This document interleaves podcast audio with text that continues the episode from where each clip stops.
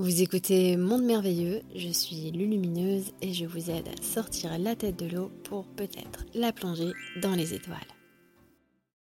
Quelle image as-tu du moment où l'âme s'incarne dans le corps au moment de la naissance? Alors l'âme ne s'incarne pas dans le corps au moment de la naissance.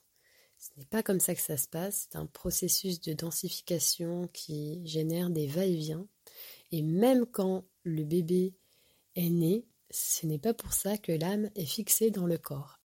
Il va falloir sept ans pour que l'âme atterrisse en douceur et puisse se fixer quelque part au corps.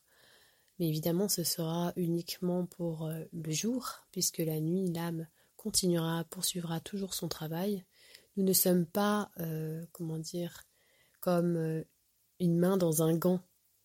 L'âme vient s'harmoniser avec le corps c'est l'âme, elle n'est pas à l'intérieur du corps.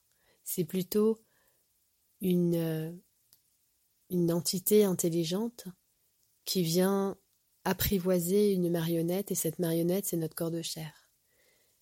Donc l'âme, elle vient pas dans le corps du bébé dès qu'on accouche. C'est un processus qui est plus vaste que ça et ça met, euh, oui, ça met bien sept années pour que l'âme puisse euh, s'harmoniser complètement avec son véhicule de matière et ensuite elle va justement aller dans la recherche d'identité.